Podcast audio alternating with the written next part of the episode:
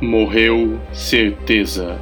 Um podcast sobre cinema, cultura e muito mais. Com Alexandre Mastrocinque e Charles Moff. I don't know what it is, but I feel really weird tonight. Like something's gonna happen. Fala pessoal, tudo bem? Estamos aqui no episódio zero do Morreu Certeza, eu e o Charles. É, eu sou o Alexandre, né? Para quem está imaginando quem sou eu. E vamos falar hoje de um filme. Antes de começar a falar sobre o filme em si, acho que é importante fazer aqui um, um aviso, um disclaimer, né? A primeira coisa é não vejam o filme, né? Não vejam esse filme. É um filme horroroso, filme impróprio para menores e maiores chama Geração Maldita The Doom Generation, do Greg Araki. Em 1998, entrei na faculdade de Biologia e conheci o Charles. A gente começou a conversar, os dois gostam muito de cinema, de, de música, de cultura pop em geral, e ele falou que ele tinha lido há algum tempo uma crítica de cinema, de um cara do Estadão falando que tinha um filme que era super transgressor e inovador e maravilhoso, aquela coisa que os críticos eles adoram filme ruim, né? Impressionante. E a gente falou, pô, temos que ver esse filme, temos que ver esse filme. E fomos lá, a gente saiu um dia da aula lá, pegamos o busão, paramos no centro, lá na Gênios, na saudosa Gênios, na Rui Barbosa, em Ribeirão Preto. E a gente alugou o, o Doom Generation e fomos para casa, né? Depois eu acabei largando a biologia, né? Eu sou formado em economia. 20 anos depois, me encontrei com o Charles aí no LinkedIn, a gente começou a conversar, começamos a falar sobre cinema. E decidimos criar esse tal desse podcast aqui e falamos, ah, o primeiro episódio tem que ser sobre o Doom Generation, né? Aquela lástima que você me fez ver. Diz aí, Charles, as pessoas devem ou não devem assistir Doom Generation? Bem, alô, alô pessoal, é, é, é um prazer estar aqui com o Alexandre Mastrotink, um desertor da biologia da USP, é, que não aguentou as aulas de botânica, e aí, e aí foi embora para algo mais fácil, para lidar com finanças e com, com grana, com dinheiro. Esse, esse filme uh, que nós assistimos em 1998, como você disse, lá no século, no século passado, eu me lembro que quando nós pegamos esse filme, nós pegamos um outro filme extraordinário que nós vimos juntos, uh, que foi o Plano 9 para o Espaço Sideral. É, então eu não sei exatamente onde a gente estava com a cabeça para pegar esses dois filmes tão, é, é, tão, tão marcantes na história do, do cinema. Ah, mas esse em especial, o, o Geração Maldita, ou Doom Generation, foi, foi um filme, ele, a, indicação foi minha, eu sugeri essa que a gente pegasse esse filme, justamente porque eu tinha lido uma, uma crítica muito positiva dele uh, no estado de São Paulo, uh, falando que era um, um, diretor novo, um diretor com um, um perfil uh, transgressor que merecia ser visto por todos. Ah, e aí nós falamos, ah, vamos assistir esse filme maravilhoso, conforme a, a crítica do, do estado de São Paulo. He was an anus face. What were we talking about the other day? About trying to be less judgmental of people? Fuck that.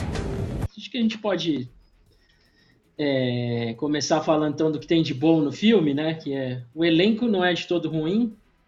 Uh, tem a Rose McGowan, que é o primeiro papel dela. Ela ficou conhecida mundialmente com esse filme. Mundialmente, acho que é um exagero, mas ela ficou conhecida nos círculos do cinema com esse filme, né? É, acho que o papel mais proeminente dela é no, no, no, Pânico, né? Que ela é amiga da. Não, Planet Terror. Planeta Terror. Ah, é verdade, ela faz o Planeta Terror também. Que, é, que, também, que é um filme do Tarantino, também tem uma estética até similar, né? Não, Robert Rodrigues, Robert Rodrigues. É o Grindhouse, é, o Grindhouse tem o Planeta Terror e o... É, Planeta Terror e Bulletproof, né? Isso que são dois filmes num só, um é do Robert Rodrigues, outro é do, do Tarantino. Mas é um projeto, por mais que sejam separados, é um projeto dos dois, né? Dá para falar que os dois filmes têm, têm um quê de Tarantino e os dois têm têm um quê de, de Robert Rodrigues. Mas, então, tem a Rose McGowan, que ela é a mais famosa, né? Tem uma outra atriz que ela é bem famosa no círculo independente, que é a Parker Posey, é, que ela fez até um filme que o Tarantino faz uma pontinha, né? Que é o, o Sleep With Me, que acho que é Dorme Comigo em português, não tenho certeza. E aí tem, tem, uma, tem uma pontinha do Perry Farrell, que é o, o, o cara do que inventou o Lollapalooza, né? Uhum. que é do James, James Addiction. Isso, que é, que é o vocalista do James Addiction, super famoso também. E aí tem, acho que o outro cara mais famoso é o, o, o ator que faz o, o Jordan, que é o, o que ele fez no Independence Day, né? Que é aquele. É, é, o nome dele é James Duval, né? Não é isso? James Duval. Isso. Péssimo. Baita ator. Mas então, mas só voltando à questão da estética da violência, tem uma coisa engraçada nessa, né, nessa história toda que nos anos 80, principalmente na primeira metade dos anos 80, os filmes eram super violentos, né? Você tinha, você pega os filmes de ação do começo dos anos 80, assim, é, a, o primeiro Máquina Mortífera, por exemplo, é um filme super violento, tem assim, aquela cena do, do, do final é absolutamente violenta. O primeiro Tira da Pesada é bem mais violento, você foi pegando a evolução do Tira da Pesada, do 1 pro 3, né? O primeiro é um filme de ação com uns toques de comédia, o terceiro é um filme praticamente um pastelão que não tem uma gota de sangue no filme, praticamente. E acho que essa estética da violência chega nos cinemas de volta, né, nesse, no começo dos 90, quando os filmes voltam a ficar um pouco mais violentos, é, talvez com, com Assassinos por Natureza, né?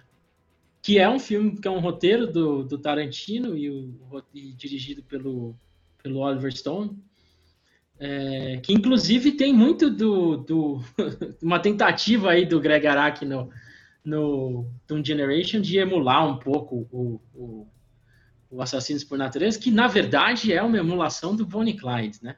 Que a gente vai, cada vez quando você vai conhecendo mais cinema, você vai vendo que todo mundo está copiando todo mundo e que original mesmo talvez tenha sido só Deus quando falou faça-se a luz, né? Depois dali para frente todo mundo começou a. Há controvérsias aí também, hein? Há controvérsias nesse seu Deus aí. E, bem, não, ninguém está aqui para discutir teologia, Charles. Ah, mas, mas então... vamos discutir isso também, cara.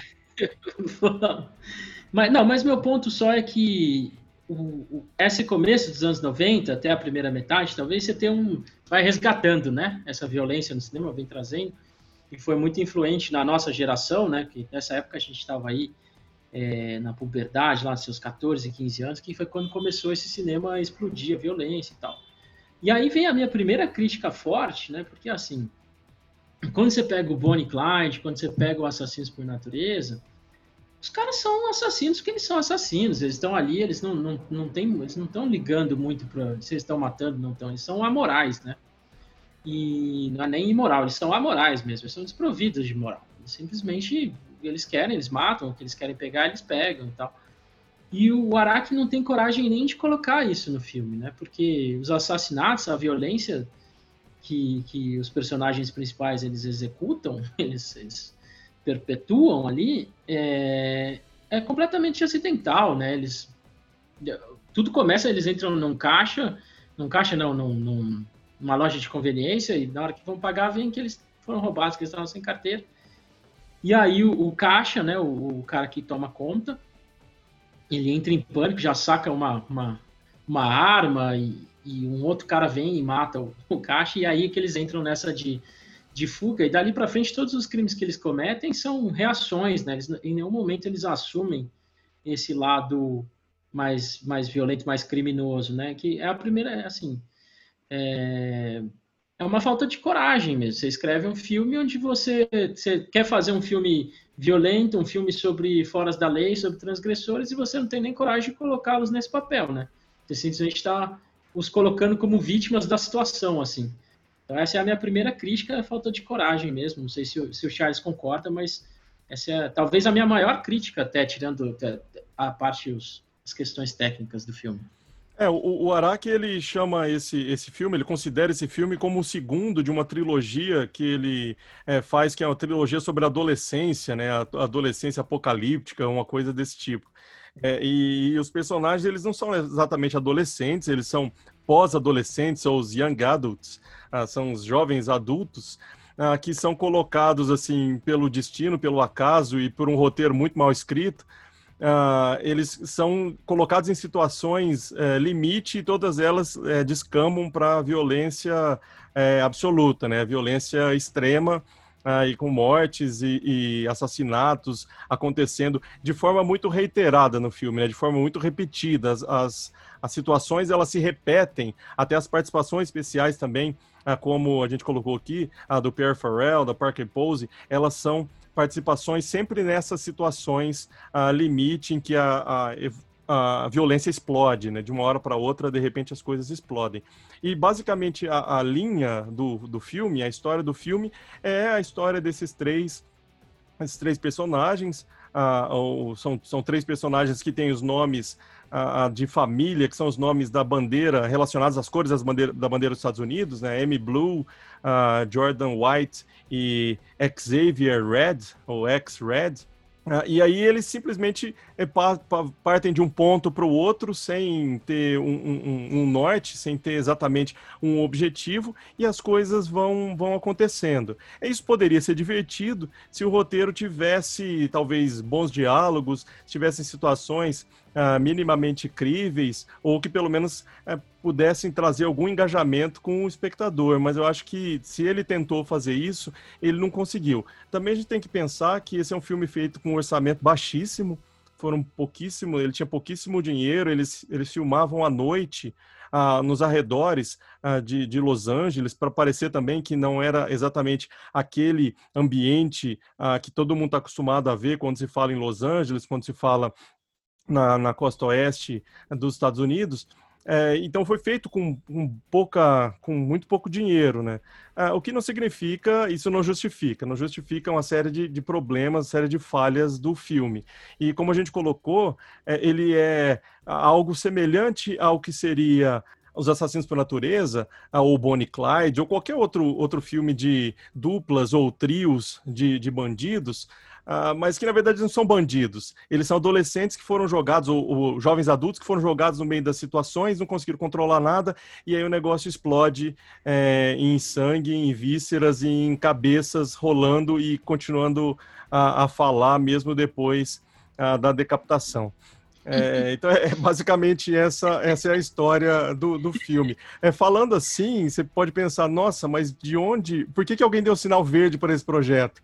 É, esse talvez, esse eu acho que talvez seja o maior motivo da gente gravar esse episódio zero, né? Tentar conceber da onde saiu a ideia de alguém em dizer, ah, vale a pena investir nesse filme. He's a liar. You know that, don't you? Doesn't matter. Não, então, acho que você tocou num ponto interessante, que é essa questão da falta de recurso, né? De que eu não acho que isso seja, do mesmo jeito que você falou, eu não acho que seja uma desculpa para o filme ser tão ruim, né? A gente tem exemplos, talvez, de centenas de cineastas que conseguiram produzir obras ótimas, né? É, com pouco recurso. Acho que, né, obviamente, o Nolan tinha muito mais recursos quando ele filmou o Memento, mas ele não tinha, ele não tinha assim uma quantidade de recursos que ele tem nos filmes que ele faz hoje. Ele encontrou soluções ali de edição, que é uma parte mais barata né, do, do, filme, que você não precisa de efeitos especiais, nada, você trabalha com a forma como você é, sequencia, cadencia o filme, que ele te, ele te deixa com a sensação lá, com a perda de memória né, do personagem principal, e é uma, é uma, é uma solução barata e genial né, para o problema que ele tinha lá. Então, tem até uma injustiça, né, querer comparar o Araki com o Nolan, mas é que eu acho que a falta de recurso não é, não é, não é uma uma desculpa, né? O filme é muito cru, muito mal feito. É, as cenas de, de luta, de tiroteio são péssimas, né? Então, assim, qualquer efeito especial do filme é o sangue é pior do que ketchup, né? Aquela coisa horrorosa. E, e os diálogos também, né? Nossa, é assim, é lamentável. Então, Alexandre, é, esse esse podcast a gente colocou o nome de Morreu Certeza. E a gente pode falar que várias das várias das nossas ideias uh, prévias a, a, a termos assistido esse filme, elas morreram quando a gente assistiu essa, essa, essa pérola da sétima arte. É, a gente pode falar algumas coisas, né? A primeira delas, talvez em absoluto, é a confiança em qualquer tipo de crítica uh, de, de cinema publicada em jornais ou em qualquer outra mídia. Porque a forma, e a gente sabe disso, né? a forma como cada um assiste um filme é muito diferente uh, da, da, de pessoa para pessoa é, mas alguns dos elementos é, tidos como positivos nesse filme, inclusive a, a Rose McGowan foi considerada, a, a, a, interpretação dela foi considerada muito boa, excepcional, algo que eu não consigo enxergar isso em lugar nenhum. Quando eu comecei a reassistir o filme para a gente fazer esse episódio, eu já queria que todos morressem logo de cara, assim, e sem spoiler. Mas eu já queria falar, nossa, com cinco minutos todos podem morrer e sobrevive, sei lá, só a música do filme. Porque o resto não, não, não serve. Mas acho que essa talvez tenha sido a primeira coisa que morreu, certeza, ah, quando a gente assistiu esse, esse Geração Maldita. Foi essa confi a confiança em crítica. A crítica de cinema ou qualquer outra crítica cultural, ela tem que ser vista com muito cuidado. Né? É uma pessoa que recomenda o, o, o Doom Generation, aí é, a pessoa tá, tá insana, né? Não tem filme, não, não há, assim, tem muito pouca coisa boa para falar sobre o filme, né? Não dá para confiar é, mais em, em, em, ninguém que, é, de uma forma geral, a, a, confiança nos críticos realmente foi-se, junto com, com a minha inocência, que é a outra, outra parte que a gente poderia falar que morreu certeza, porque depois de ver. O, a sua inocência morre quando você vê o filme por uma série de fatores, né? Morre porque você deixa de acreditar em, em talento, né? você deixa de acreditar é, e até nos seus amigos, né? Porque eu considerava o Charles um amigo. Falava assim, o cara vem e ele me dá uma, uma sugestão de, de ver esse filme, né? Então, morreu um pouco a minha confiança no Charles também, né? Assim, pô, não Mas tem isso condições, é bom. esse cara... Não, é, é o, a gente pode dizer que, o, que o, o a geração maldita me, me tornou uma pessoa mais cética, né? Mais, mais questionadora. Não existe na, nada mais positivo que isso. Não, mas assim, o filme, o filme é, é, a gente fala que o filme é realmente ruim, ele tem só problemas, mas também tem coisas positivas. A gente consegue ver algumas coisas positivas ah, no filme. Ah, uma das coisas que eu achei mais positivas do filme, na verdade, ela vem ao final não é por quando o filme acaba que você fala, nossa, finalmente consigo, né, Mas não, não vou mais precisar. É um ponto positivo, né? É um ponto positivo. É, esse é um ponto positivo. Acho que a duração do filme é um ponto positivo, porque ele tem só 82 minutos, apesar desses 82 minutos demorarem 6 horas para passar. Uh, mas é um, é uma, esse é um ponto positivo. Eu acho que um ponto positivo que é engraçado do filme, é, que revela um pouco também dos, dos bastidores do filme, nos créditos finais, eles colocam duas frases muito interessantes. Uma delas é, é um grande não obrigado a todos aqueles que não têm fé, e também um grande não obriga obrigado a Cheryl Ladd. Cheryl Ladd é a mãe de uma atriz, que era Jordan Ladd, que era a primeira atriz que havia sido indicada uh, para fazer o papel da, da Amy e aí a mãe dela leu o roteiro e falou: não, você não vai fazer isso não, porque você vai enterrar a sua carreira. E aí ele coloca, o, o diretor coloca, e é interessante que a Jordan Led, depois ela participa de um filme do, do Greg Araki, que é um filme que eu não vi, o, o terceiro dessa trilogia, e eu vou deixar para o Alexandre ver em algum momento, ele pode fazer ah, o comentário sozinho, porque eu passo é, essa esse, esse, privilégio de assistir uh, ao terceiro filme da trilogia dos adolescentes apocalípticos do, do Araki. Não, é, e, e aí é uma coisa que o ponto positivo do filme é esse, né? O bom senso da mãe da, da né? Que realmente leu o roteiro, viu, viu o tamanho da bosta que, que ia sair dali, né? Mas assim, o que, o que é bom no filme, né? A trilha sonora é boa, sem dúvidas, né? A trilha sonora é muito boa, tem Jesus and Mary Chain, Nine Inch Nails, Porno for Pyres, Verve, tem o Power Pharrell, né, que ele não, não me lembro, acho que não tem nenhuma música do, do James Addiction, mas só dele estar tá lá já melhora é uma Porno for Pyres. Porno é, for Pyres é, é verdade, ele. Verdade, verdade, tinha esquecido, fato, bem lembrado. As participações especiais são muito legais, né, a gente já comentou, acho que independente do... É, mostram um, um conceito até de sororidade aí, né, com os produtores é, de filme, assim, numa questão de que esse, a Parker Pose, por exemplo, não precisava estar tá lá, né? E foi lá para ajudar, obviamente, né, tentar incentivar aí o cinema independente. Eu acho que a estética é uma coisa interessante, até como resgate histórico, né? É bem nessa época que, o, que a estética muda do grunge para aquela estética mais meio dos anos 90, com a Shirley Manson do Garbage, né? No Only, Rapper, Only Happy When It Rains, que deixa de ser aquela coisa escura e umas cores mais fortes, né? bastante contraste, o batonzão vermelho, é, o vestidão azul da, da Shirley Manson, aquela coisa. É, tem muito da, da, da, personagem da, da Magaon, tem um pouco de, de Shirley Manson, acho que é legal. E assim, pensando tecnicamente, uma coisa que eu consegui extrair que eu não acho tão ruim é talvez a edição do filme, não é? Não é o pior ponto.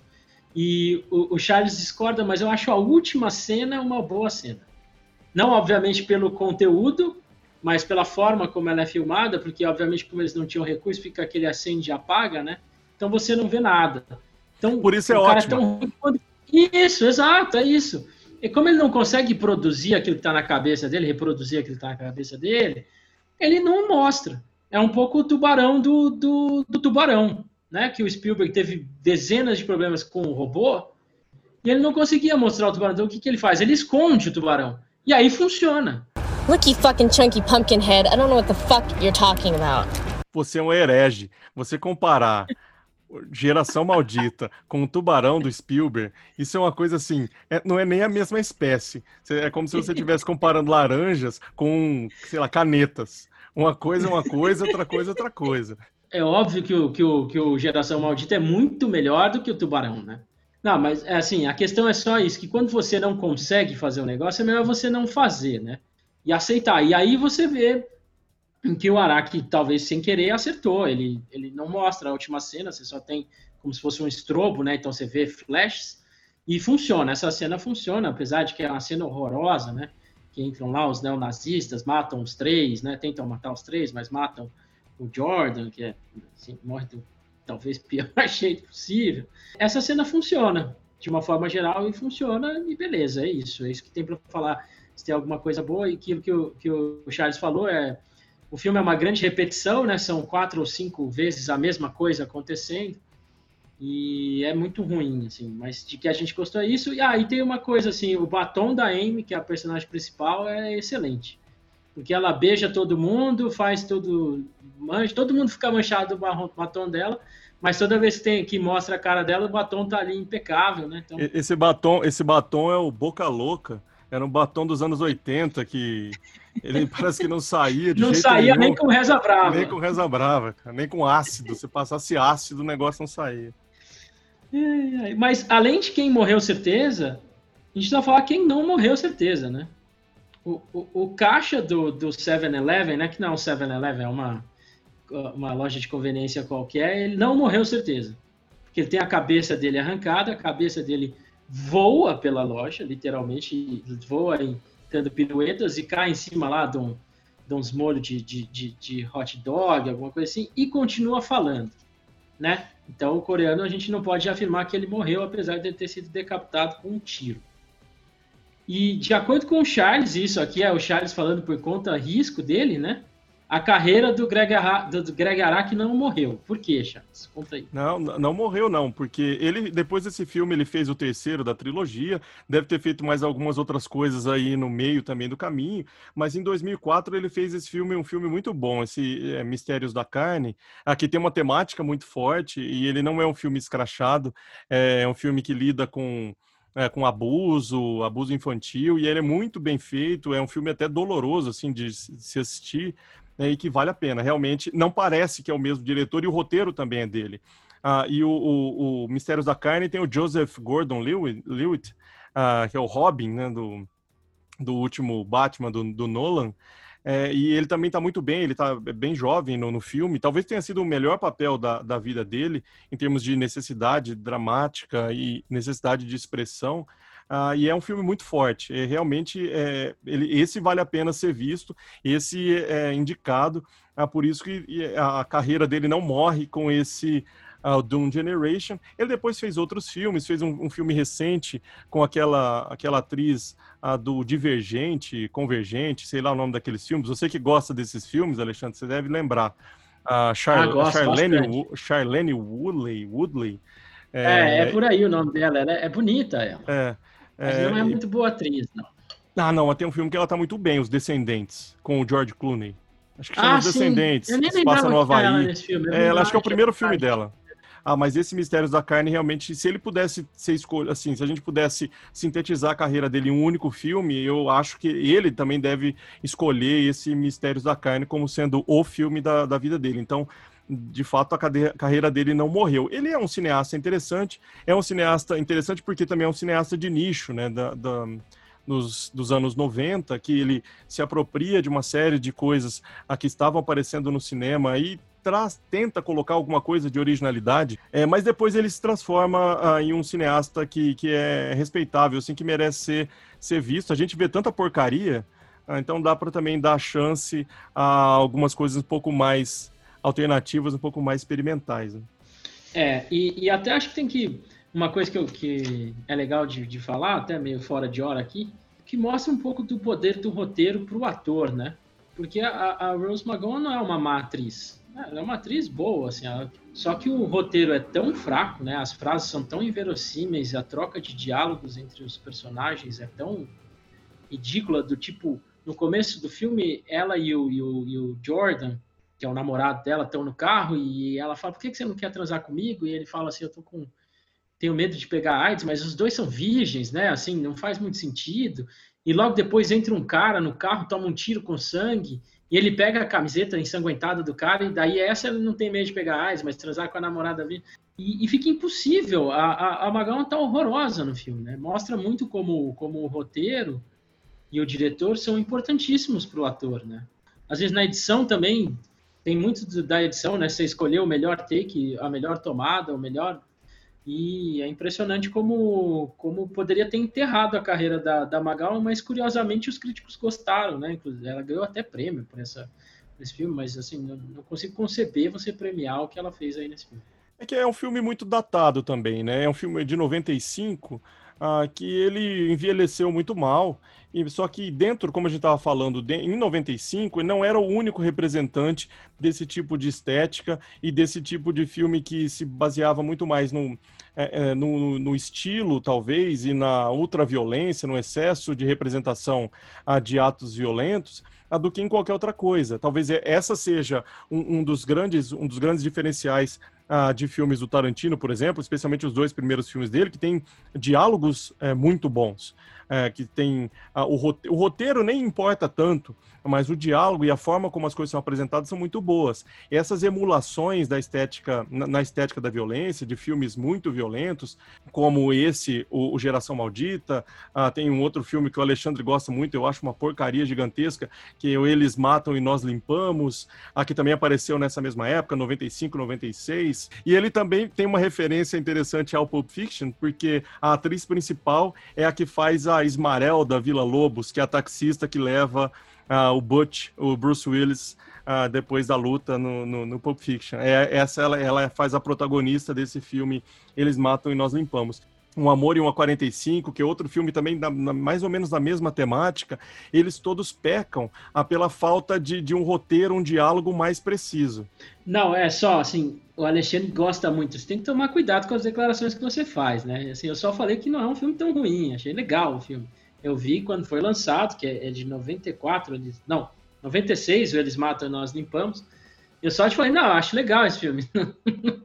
Você já acha como se eu estivesse colocando ele no meu top 10, né?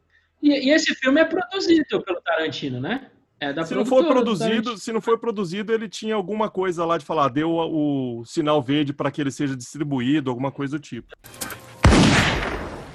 Scram! What the fuck are you doing? Saving your fucking life! Então vamos lá, é, já que você está tá falando aí dos filmes dos anos 90, é um top 5 dos filmes dos anos 90, começo do, da década de 90, que dialogam com essa estética da, da violência. É, é, é engraçado que não dá para fazer isso e fugir do Tarantino, né? Porque os dois melhores são do Tarantino, que é o, o Cães de Aluguel e o Pulp Fiction. Aí você tem outros dois que o roteiro é do Tarantino, que é o True Romance, que é o Amor a Queima-Roupa, que é um filmaço, né? Que é o o Tony Scott que dirige, né? E o Tony Scott é o cara do Top Gun, do, do daquele filme também de NASCAR do, do Tom Cruise. E aí o outro filme que também é o roteiro dele, que foi dirigido pelo Oliver Stone, que é o, o Assassinos por Natureza. Então você tem esses quatro. Aí o filme que o, que o Charles fala que eu gosto muito, mas na verdade que ele que adora, que é o Eles Matam e Nós Limpamos. Não é um filme ruim, é bom. E tem esse Um Amor e uma 45 que eu nunca vi. Esse aí eu vou ficar devendo uma opinião mais o Charles pode falar um pouquinho sobre esse filme. Mas eu acho que seria isso. Acho que nessa época foi uma, um espaço aí de, de, de, dois, três anos que surgiu um monte de coisa, né? E que, que mostra que esses filmes eram até um produto da geração mesmo, né? Uma coisa que estava ali no ideário daquele comecinho dos anos 90. E até como eu falei, que foi uma quebra até, né? É, o, o, cinema no fim dos anos 80 ficou meio bobo, né? Assim, não bobo no mau sentido, mas ficou um pouco mais, mais, mais pueril, talvez, inocente, não sei se o Charles concorda, mas é, era muito aquela coisa do John Hughes, né? acho que é mais pro fim dos 80, tem até tem desde ele tem o 80 inteiro, né? Que são grandes filmes até o John Hughes é um puta diretor, mas ficou uma coisa mais mais pueril, sei lá se esse é o melhor termo. O... E no começo dos anos 90 resgatou um pouco dessa crueza, né, dessa violência do sangue na tela e aquela coisa que era mais comum no começo dos anos 80, aqueles filmes de ação que a gente citou aqui no começo do podcast. É, eu, eu, concordo com parte desse top 5. É, eu acho que assim, é, o cinema mais pueril é o cinema dos Estados Unidos, né? É, porque fora, fora dos Estados Unidos tinha bastante coisa, bastante coisa experimental sendo feita. Tem um filme, eu, eu acho que o top 5, é esse, o filme do Um Amor em uma 45, eu tiraria ele, ficaria com os outros quatro, que é um filme que é dirigido pelo Roger Avery, que co-escreve o Pulp Fiction com o Tarantino, que inclusive eles ganharam o Oscar de melhor roteiro em 94, ah, que chama Parceiros do Crime, com a Julie Delp, que se passa na França, que é, é, tem uma. Um, um assalto a um banco, e é, tem, é dentro dessa mesma estética. Eu acho que esse filme é de 93 ou 95, uma coisa assim. Eu colocaria esse nesse, nesse top 5, esse não é um filme ruim. Não é um primor, não é um espetáculo. O Roger Avery, ele chegou a criticar até o Tarantino, ah, dizendo que boa parte das ideias do Pulp Fiction eram dele. Ele coescreve o roteiro, mas na verdade o que ele escreve é só a sequência em que o Butch é, participa, o Bruce Willis, é, aquela é a sequência que o Roger Avery escreve. Ah, tanto é que ele não deu continuidade, apesar de ter escrito um, um, ter dirigido um filme muito bom, baseado num livro do mesmo autor do Psicopata Americano, mas esses parceiros do crime eu colocaria nesse top 5. Então, Cães de Aluguel, uh, Pulp Fiction, Amor a Queima-Roupa, uh, Assassinos por Natureza e Parceiros do Crime. Acho que formaria. Eles representam bem o que foi esse começo uh, dos anos 90 no cinema americano, mais ou menos alternativo, né? Que não era um cinema alternativo. O Oliver Stone já tinha ganhado o Oscar de diretor pelo Platoon. Uh, não era um diretor iniciante, era um cara super conhecido. O Tarantino era iniciante uh, nessa época. Era um Mesmo cara conhecido. O, o Tony Scott Tony também, Scott né? Já, já era muita coisa, né? É, o Tony Scott também já tinha feito bastante coisa, é, mas é, eu acho que eles representam bem. Se a gente colocar no, no, liquidificador esses cinco filmes, a gente consegue tirar aí o que seria o resumo dessa estética da violência no, no cinema norte-americano do começo dos anos 90. E é, e é, engraçado você citar um filme que tem essa estética da violência, mas é de 10 anos depois, que é o Psicopata Americano. Sim, sim, sim. Ele, é, ele tem muito dessa, dessa época dos anos 90, e tem umas outras coisas também, né? Tipo, tem, mas o psicopata americano tem essa estética da, da uber-violência, né? Sim. Sim. É, mas é interessante porque ele aí já é uma uber-violência estilizada, né? E ele tem. O que é interessante é que ele tem um olhar feminino, é uma diretora ah, no psicopata americano. É algo que não é muito né, muito convencional nesse tipo de, de cinema, né? Que a gente vê que é um cinema muito, muito masculino, até nas suas, uh, nas suas características ruins também, né? Talvez esse seja um ponto interessante do Geração Maldita. Apesar de ser dirigido pelo Greg Araki, para um homem, ele não, não adota essa mesma perspectiva. Então, é, nesse, nesse sentido, ele pode ser, ele tem alguma coisa positiva, né? Ele tenta, pelo menos, não tem sucesso, mas ele tenta fugir um pouco do que seria o estereótipo ah, dessa, dessa estética muito baseada em, em roteiros que são eh, criminosos estabelecidos, não são anti-heróis, porque não são nem heróis em nada, né? Mas são os criminosos estabelecidos, são gangsters, são assassinos que se reconhecem como assassinos, e ele tenta fazer uma coisa diferente, né? Não é um assassino, não é um assassina, não é um grupo ah, de bandidos, são pessoas Uh, normais, entre muitas aspas, uh, que são colocadas em situação limite e não sabem bem como sair delas. Né? É, acho que o argumento, né, se você pegar o argumento do filme, daria um bom material. Sim, mas é, foi muito mal desenvolvido. Né? O mais fraco do filme inteiro é o roteiro. E ah, aí depois dúvida. nada se sustenta com esse roteiro, assim, não tem condições. Agora eu, eu, é, eu acho que a gente começou errado, falando não assistam o filme. Na verdade, assistam o filme. Não, não assistam, não assistam. Se, se, se você assistir, foi o Charles que falou. O então, Alexandre Mastrotinho não tá falando, não assiste. Não assiste. Não assistam o filme, porque é uma forma também de apurar até essa própria percepção a respeito de que, o que foi essa época do, do cinema. E porque muitas vezes, e a gente vê alguns autores e alguns diretores, alguns roteiristas, que eles não mudam a partir do, do, do início, da forma como eles faziam as coisas. Né? Eles ficam reiterando o mesmo tipo de filme. O Guy Ritchie, por exemplo, é um cara que fez. Uh, ele, ele é um pouco posterior, acho que o primeiro filme dele é 96, 97, uh, no, no português ficou Jogos Trapaças e Dois Canos Fumegantes, acho que é uma coisa. Um outro filme dele, que é o melhor deles, né? Ah, com o Brad Pitt, É o Snatch. Snatch. É, mas depois ele ficou um cara que se repetiu demais. Ele pegou aquela fórmula, ele se repetiu, se repetiu, se repetiu. Mas só, só uma parte, só uma parte. Eu gosto muito dos dois Sherlock Holmes dele. Alguns desses cineastas que não, não se reinventaram, desses alguns que a gente falou aqui, eles ficaram para trás mesmo, né? Eles tiveram pouco, pouco espaço. O, o Robert Rodrigues, ele aparece no momento ah, que ele apa- aparece em concomitância a essa, essa estética. É, ele é o primeiro filme dele, acho que é de 92, o El Mariachi, que ele fez com 7 mil dólares. A gente falou um pouco aqui sobre filmes ah, que não tem, não tinham nada de, de orçamento. Aí o El Mariachi é um filme que, assim, dentro desse orçamento, ele é espetacular. É um filme que você fala, ele ganha tudo na edição. É, o que não tem ah, de dinheiro, ele ganha na edição. E depois ele faz ah, o Desperado com o, o Antônio Bandeiras, que é a Balada do Pistoleiro no, no Brasil, que é um filme Sim. divertidíssimo. Eu adoro esse filme, adoro. Caramba.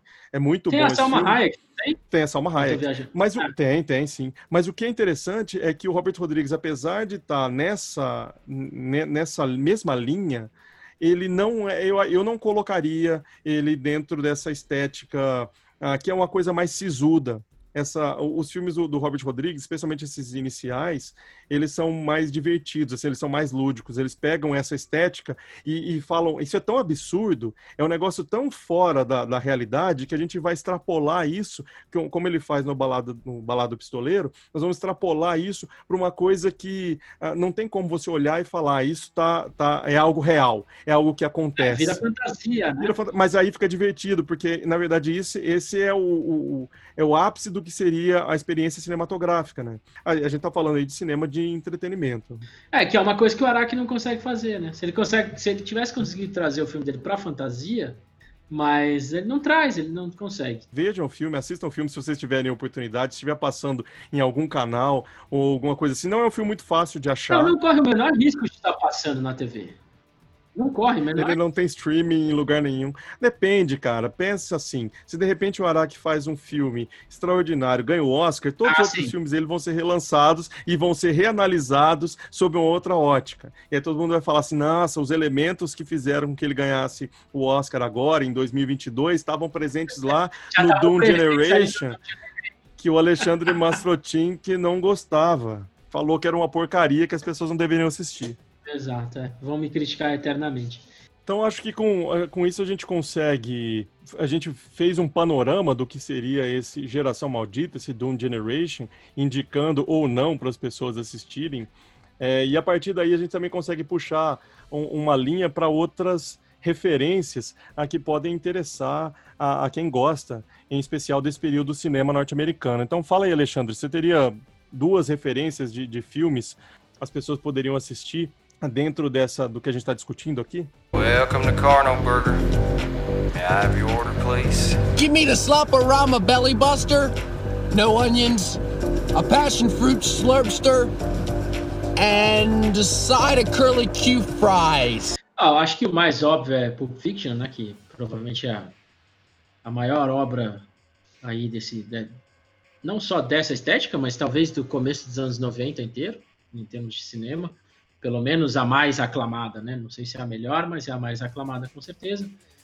Agora, um filme que ficou meio perdido no tempo, que a gente falou bastante aqui, é o Assassinos por Natureza, que eu acho que é um filme excelente em vários aspectos, né? Faz bastante tempo que eu não vejo, inclusive, o Assassinos por Natureza, mas, assim, tem duas atuações incríveis, né? Tanto do, do Wood Harrison quanto da Juliette Lewis.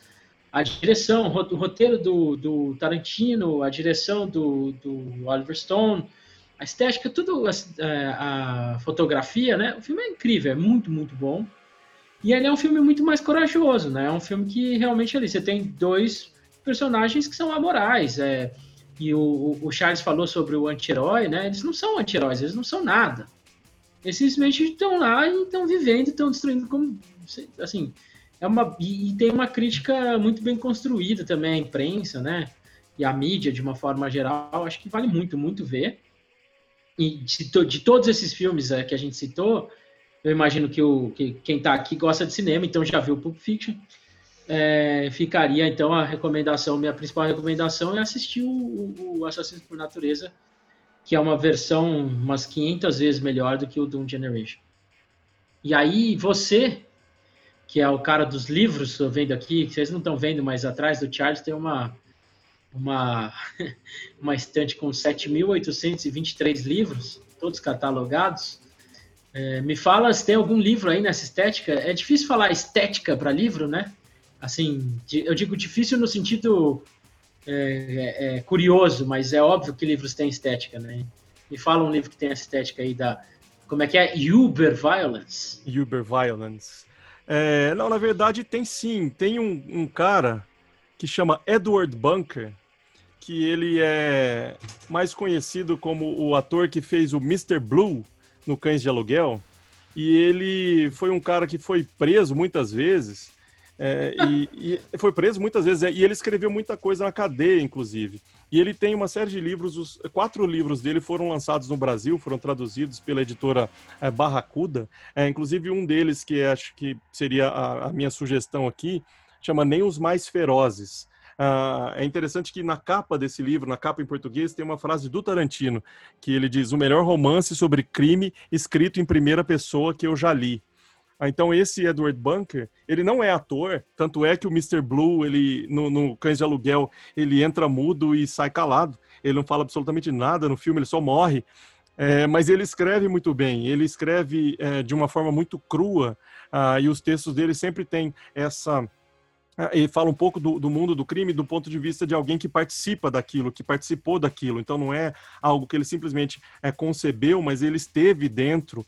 Aí ele relata isso de forma muito, muito bem, muito bem feita e de forma muito dura, assim, muito crua nos, nos livros dele. Então o Edward Bunker é um, um autor ah, que vale a pena ser, ser conhecido. Ele não é muito conhecido no, no Brasil em especial, ele é pouco conhecido, mas já tem coisas publicadas aqui, valeria a pena. Então nem os mais ferozes ah, seria a minha indicação. Boa dica aí para a gente tentar entender a cabeça dos anos 90, o começo dos 90, que foi uma época boa, né, Charles? O começo dos 90. Ah, foi. Foi uma época boa. Bom, então é isso. Acho que a gente encerra aqui o que a gente tinha para falar. Cobrimos tudo. Queria agradecer a presença de todos. E a gente se fala aí numa próxima, tá bom? Um forte abraço. Obrigado a quem nos ouviu até aqui e até breve.